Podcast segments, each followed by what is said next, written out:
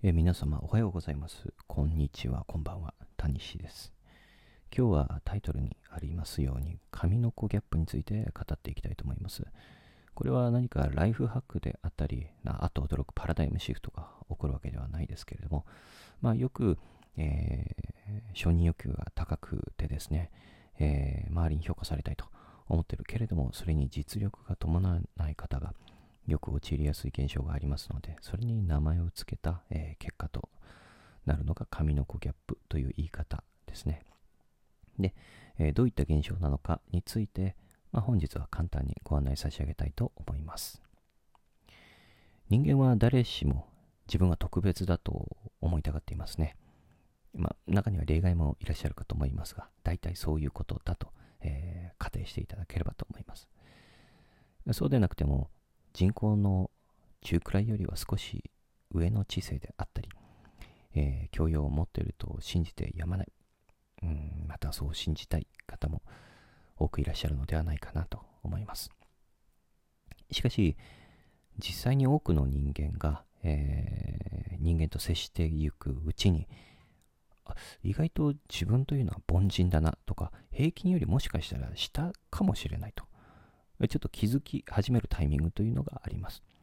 まあ、本人からしたらですね、あのー嬉しくない状況ですし、面白くないですよね。まあ、非常に受けたくない、えーお告げのようなものでしょうか。ほとんどの場合、その内なる告発にですね、耳を傾けられる者というのはいないと思っております。なかなかこう自分は、えーの平凡で凡金で、えー凡庸な人間であると、あの明らかんとするのはなかなか難しいですから。そして、まあ、サイコパス診断でですね、まあ、いわゆるこう、ありますよね。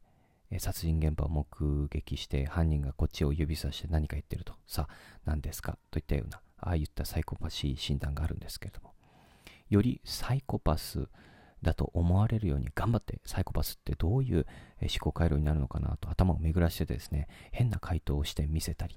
変人扱いされるために髪を奇抜な色にしてみせたり、えー好きでもない洋楽を聴いてみたり、あえて人を避けてみたりと、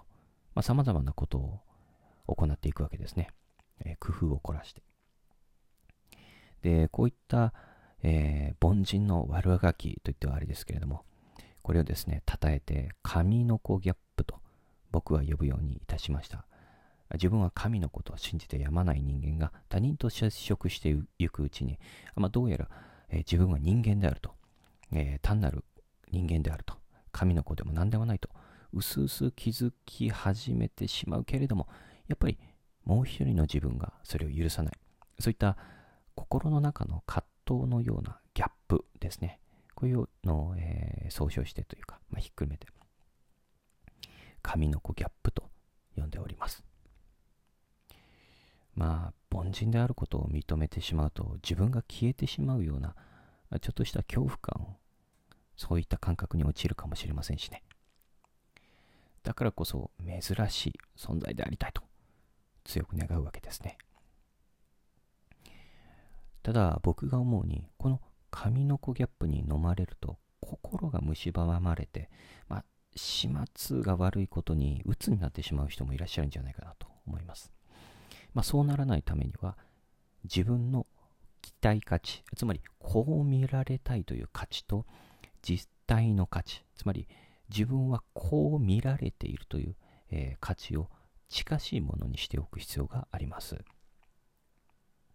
これはなかなか難しい心の訓練ですけれども、えー普段からですね、えー自分はどう見えているかというのを聞くだけでも、えー近似値に合わせることができます。もちろん、自分の中の支柱となるような、えアイデンティティというのは崩す必要はありません。本当に自分自身、えー何のあの意識もなく、え行っていることであったり、何かこう、自分の内なる魅力というのは消さずに、自分が取り繕っている部分を削ぎ落とす訓練として、そういった他人の意見を聞いてみるっていうのが非常に効果的だと思ってます。この幅、えー先ほど言った、えー自分自身の期待価値と実体価値この幅を狭めることで何かねあの必要以上にショックを受けることもありませんし